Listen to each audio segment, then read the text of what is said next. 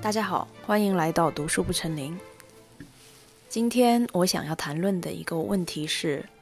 为什么发疯突然成为了当代年轻人一种越来越普遍的精神状态？为什么在最近的半年，我们的生活看似逐渐步入正轨？之前在年轻人身上长达两三年的疫情结束之后，“发疯”这个词突然成为了。非常流行的代表年轻人精神状态的形容词。根据我的观察，发疯这个精神状态忽然成为了互联网环境中一个比较热门的现象，差不多是在今年暑假左右的时候。一开始主要是通过评论区嚎叫，嗯，发布一些比较荒诞的表情包，还有就是在互联网上。总体表现的一种比较癫癫狂的精神状态。然后呢，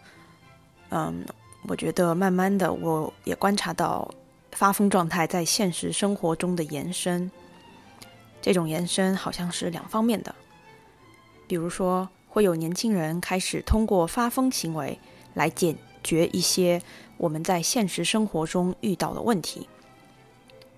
比如说，在动车上碰见熊孩子，搁那儿无理取闹，之前可能就忍了，但是现在年轻人可以选择发疯。再比如说，嗯，在公共场合碰到一些不讲道理的撒泼老年人，之前可能就被他欺负了，但是通过发疯，年轻人可以重新在这些社交场合的冲撞之中获得胜利。然后网上也越来越多有一些教程来告诉你要如何发疯，大家这些教程通常都非常受欢迎，大家从中就是有很多的这种共鸣的情绪啊，在我的观察，在我的观察之下，那另外一方面呢，在现实生活中的发疯是没有目的性的，它不，它的目的不是为了胜利，看似是一种纯粹的释放和狂欢。比如说，选择在下雨的时候，年轻人搁那儿淋雨。然后，一个非常明显的状态，就是在过去两天万圣节的时候，全国各地，尤其是上海，嗯，成千上万的年轻人好像都上街了啊，男扮女装啊，假装明星啊，穿着各种各样花里胡哨的衣服，在那儿集体发疯。我比较感兴趣的是这个社会现象。嗯，首先我知道，在理论层面有很多可以解释这种后现代性的荒诞。从理论意义上面说，可以说，嗯，一整个后现代主义就是一种试图对于荒诞和癫狂的解释。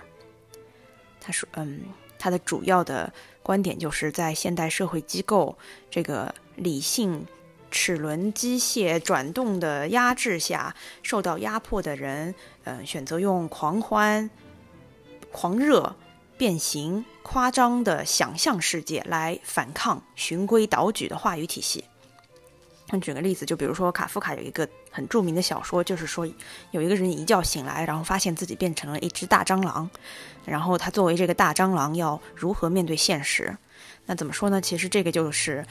早期的发疯文学嘛。后现代主义理论的核心就是说，当现代人发现，呃，纵使，嗯，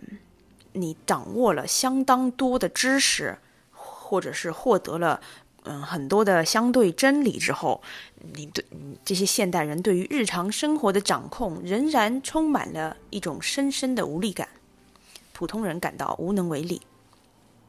于是他选择了发疯。发疯的人可以通过这种玩笑的、戏谑的、无伤大雅的形式，将困境的产生进行外部归因。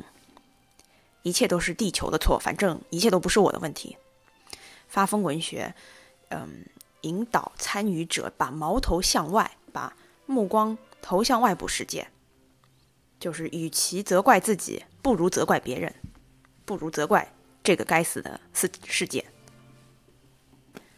那我刚才描述的这个观点呢，其实就是后现代主义的观点。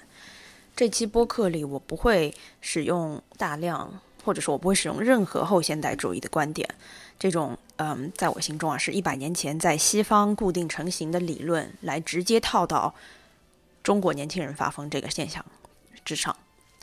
那如果你对后现代主义是什么有有有兴趣的话呢？嗯，这个网上有成千上百的学者可以告诉你啊，而且有成千上百的精彩小说可以嗯帮助你进行这个后现代主义的狂欢。但是我的首要兴趣不是理论问题，不是这个嗯用如何用后现代主义这个理论来解释一个社会现象。我的首要兴趣是一个实际问题。我感兴趣的，或者说我这个播客想要探索的是这个现象为什么会出现在今天？为什么会出现在二零二三年后半段的中国年轻人身上？这只是我个人的一个最近反思吧。反正，嗯，也不是什么特别深刻或者是很完善的理论，请大家带着批判的视角来听这期播客。OK，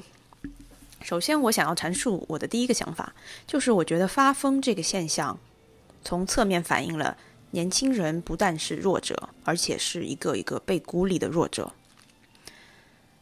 我们想一下，在人与人的关系中啊，一个强者或者说一个拥有绝对权力的人，他会选择，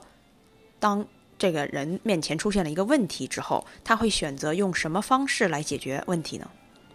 很简单，他就会用暴力或者是绝对的力量来解决问题。这个暴力在这里不是一个贬义词，它是一个中性词。当然，呃，在任何一个现代国家中，没有一个个体，就是没有一个人。是真正的有正当使用暴力能力的。嗯，马克思韦伯就是二十世纪非常著名的一个社会学家和政治哲学家。他对于国家的定义，我觉得是适用于当今所有现代国家的。它对于国家的定义就是说，国家是一个宣称垄断了正当暴力使用以维持治安，并且能够付诸实行的实体。那这句话什么意思呢？就是说，在现代社会啊，除了国家之外，原则上来说，个人是没有使用暴力解决问题的正当权利的。那当然，我们知道，在现实生活中，不正当的暴力肯定是大量存在的、普遍存在的。不单单是赤裸裸的暴力，还可以是软暴力。老公可能会去暴打老婆啊，父母可能会去暴打小孩，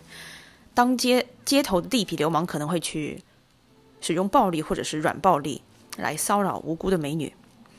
那一个老师或者是一个上司也可以通过软暴力来强迫他的学生或者是下属。那我的我的观点就是一个强，我的主要观点讲了这么一堆的，我的意图就是想要说明，一个强者他解决问题的方式肯定不是发疯，他解决问题的方式在很多情况下，一般来说都是用暴力。或者是软暴力，一种有确定、有绝对的、有确定性的压制。那我们再想一想，在人和人的关系中，除了强者和弱者、强和弱的关系，当然也可以是平等的关系。在一段平等的关系中，我们会用什么方式来解决问题呢？当然是通过语言。那古希腊语的，他们，嗯，他们用古希腊语说就是 logos。logos 这个词在古希腊语中不光光是语言的意思，还可以是理智的意思。也就是说，你在这个是一整个西方政治学的根基啊，就是说，嗯，社会问题、政治问题的解决方式应该是通过 logos，也算是一个一语双关了，就是用语言解决的问题，就是用理智来解决问题。当你觉得和这个人甚至都没有什么话好说的时候，实际上你已经就是断绝了用理智跟这个人解决问题的可能性，在，也就是意味着你其实已经没有办法。在问题产生的时候，跟这个对方通过平等的方式来解决问题。但是我们话说回来，在平等的人际关系中，如果一旦有一些矛盾产生了的话，那我们通过理智或者说通过语言来解决问题的方式，就是呃沟通、谈判、争辩，以此来达到某一种双方都可以接受的平衡。那在平等的关系中呢，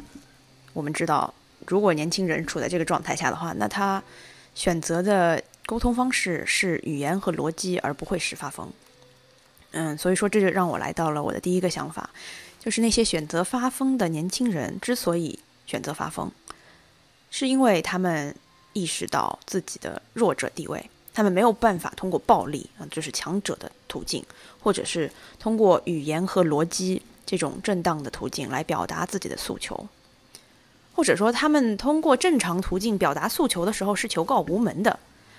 嗯，普通的个体在没有办法面对一些比自己强，甚至强的毫无理由的现实的时候，他既没有使用强者的棒槌的能力，他也没有，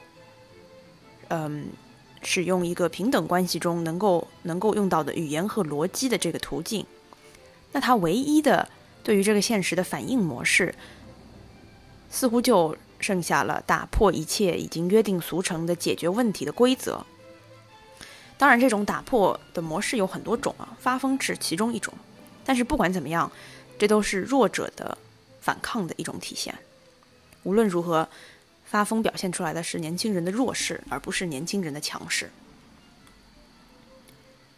那我下面想讨论一个问题，就是发疯是不是一种集体现象，或者说它有没有可能成为一种集体现象？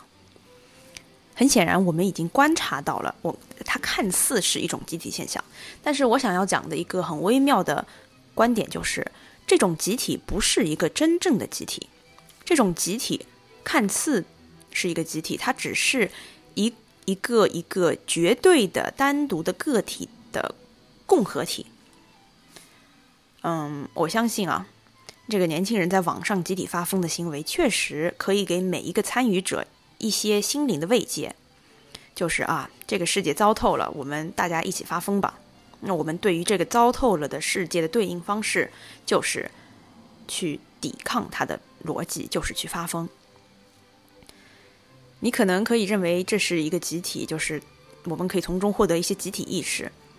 但是我下面要讲的观点就是，嗯，它之所以不是一个。真正的集体，哪怕我们在线下，在万圣节看到越来越多的这个年轻人上街，嗯，一起去做一些自发性的集体行为，它它它都不是集体性的体现，而是个体性的体现。真正的集体，真正的集体是需要个体的消融的，它是需要你放弃一部分你的个体，来获得一个大于个体甚至超越个体的集体。我把我讲的这段话具象化一点。嗯，我换一个方式举几个传统的集体的例子，比如说军队、家庭、球队，这些都是非常典型的传统集体。你在任何以上所说的这些集集体里的时候，你都是要放弃一定的个体性才能够参与的。你说我们能在球队里放飞自我吗？能够在球队里你能进行展现自己吗？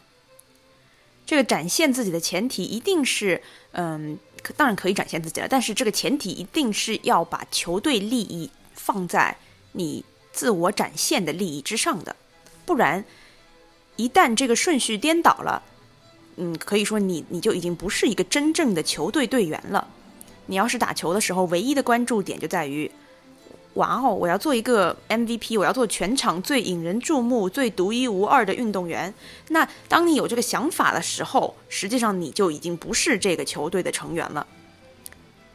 这个就是传统集体的意义。同样，这个逻辑也可以放在军队和家庭上。真正的集体是一定要，嗯，他的成员愿意为了集体性而牺牲一部分个人性的。当这种牺牲是个体在自愿情况下理性做出的，那这种个体性的牺牲反而可以在某种更高的层面帮你获得一种更崇高的个体性，一种融合了集体性的个体性。集体的成功就变成了你个人的成功，集体的荣誉就变成了你个人的荣誉，集体的利益就变成了你个人的利益。当然，这个前提是一定要建立在你是自愿自主的。把你的个体性放在集体性之下的，而且你的个体性是部分消融，而不是完全消融的。嗯，那那我们讲了这么一大堆，让我们回到发疯这个现象。当一群年轻人在网上或者是在现实生活中集体发疯的时候，啊，比如说他们在下瓢泼大雨的时候，一群年轻人冲到街上大笑大闹，躺在地上淋雨，享受青春。这种看似是集体性的行为，只是一种假象，因为在发疯的过程中，看似整齐划一的集体现象，其中的每一个参与者都没有任何意图想要牺牲自己的个体性。他们参与这个集体行为的唯一原因，就是因为在这个集体行为中，他们可以释放自己的个体性，而不是压制自己的个体性，甚至是任性的释放自己的个体性。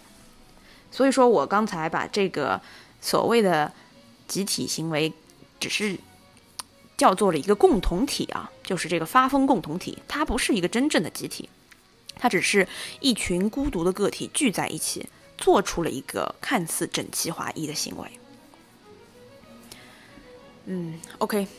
那我们讨论完了这个集体性呢，下面来到我的第二个想法。第二个想法只是我个人的一个观点吧，也算是刚才的这个集体行为的延续。集体发疯。我刚才说，看似是一个集体行为，实际上它不是一个集体行为，因为真正的集体行为是需要个体性的牺牲。然而，嗯，这个发疯现象呢，反而不但不非但不需要我们放弃我们的个体性，反而发完疯之后，这个个体性加强了。之前的那些什么，嗯，情绪啊、诉求啊，比如说孤独，比如说愤怒，比如说不甘心，比如说不解，比如说。这种不公平的感受，比如说你在看到熊孩子吵闹，然后你还被人熊孩子的妈妈给骂了，你你你不甘呐这种这种情绪，在通过发疯之后，可能会通过短暂的消减，但是在长期以来，这个情绪是不会通过发疯行为被抵消的。在狂欢之后，或者说发疯之后，经历过了这个短暂的认同感之后，或者是短暂的。酣畅淋漓的舒适之后，那些积郁在年轻人心中的困惑，真正的得到了消解吗？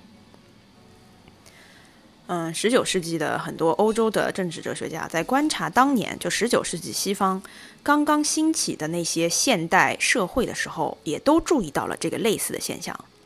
那就是在庞大的人口快速增长的商业社会里，我们从最宏观的角度来看一看这个社会的结构。每一个这样的社会，肯定就是那个时候的西方也是，我们现在也是，肯定是有一个强而有力的政府的。同时呢，这个社会里也有一群基数庞大的普通人。然后呢，那些政治学家就是在观察，就什么黑格尔、托克维尔都在观察，现代社会的发展一定包括了城市化，也一定会包括了核心家庭逐渐缩小。呃，与之相伴的呢，现代社会的发展。必然会导致传统的社群被摧毁，传统的人与人之间的纽带啊，就比如说村庄里面各家各户的人际关系，一个庞大的传统家庭里面人与人之间的纽带，都会在现代社会的发展中被摧毁。这也就导致了政府和百姓之间很可能是没有一些缓冲的终极的中间的一些社团组织，就是。因为他们都被摧毁了。那如果唯一能够回答人民普通人诉求的渠道就是政府的话，很多呃政治哲学家的观察，他说，嗯，那这个社会的幸福感和满足感是不会特别高的，而且它是会非常脆弱的。呃，在一个成熟的现代社会里，我们需要大量的这些可以让社会、可以让公民、普通人实现自我。嗯，实现自我的社群，这些社群可以是没有任何政治目的的，它可以是兴趣爱好的社群，它可以是职业和职业之间的社群，它可以是社会身份之间的社群。就是通过参加这些社群，普通人可以从中获得自我认知、自我认可。这个社群的意义啊，嗯，对于一个社会的幸福感和满足感是很重要的。那我的第二个观点呢，就是我感到，嗯，年轻人之所以选择发疯，其中一个非常重要的原因，就是因为我们社会缺乏一些可供年轻人实现自我、释放发疯冲动的真正的社群。那这个我我说的这个社群，它跟我们网上现在所谓的什么标签啊、人设啊，是完全不一样的。因为参加一个社群，在传统的意义上。就代表了你愿意把你每天的时间，也就是你的人生，奉献给什么样的生活。所以说，你的社群归属就代表了你是谁。当然，嗯，我不是说我们的社会没有这样的社群，我是说作为一个很普遍的现象来说，根据我的观察，大学生或者是年轻人没有太多渠道去获得这样的社会认可。好像绝大多数人，他们建立自我身份认可，就二十多岁的年轻人建立自我身份认可的方式，是通过在网上寻找一些虚拟的群呃社群，通过在脑子里面假想自己想要过什么样的生活，甚至通过观察别人，看看别人在过什么样的生活，嗯，别人的镜头里他们在过什么样的生活，然后来想象自己跟这种生活的纽带。那这种想象可以决定。你你可以仅仅通过想象就决定你是谁吗？我觉得通过参与获得的自我认可、自我认知和通过想象获得的自我认知是完全不同的。嗯，我的最后一个观点也是一个问题吧，就是我想说，如果发疯可以被描绘成一种个体性的理智缺失。那这种个体的理智缺失是由系统的理智缺失带来的吗？这个问题是我在尝试回答。嗯，播客一开始我说，为什么中国年轻人早不发疯，晚不发疯，偏偏要选在二零二三年这个时间点开始发疯？因为这个时间点看似是没有理由的，因为，嗯，二零二三年中旬清零政策已经结束快半年了。年轻人看似应该从网课回归现实生活，重新回归正常的社交。他们可以去街上撸串，可以去跟朋友逛街，可以去做特种兵旅游。嗯，为什么在经过了三年的风控之后，年轻人选择了发疯，而不是选择了正常？嗯，正常回到原来的生活轨迹呢？嗯。嗯，这个发疯现象，啊，这是我最后的思考，就是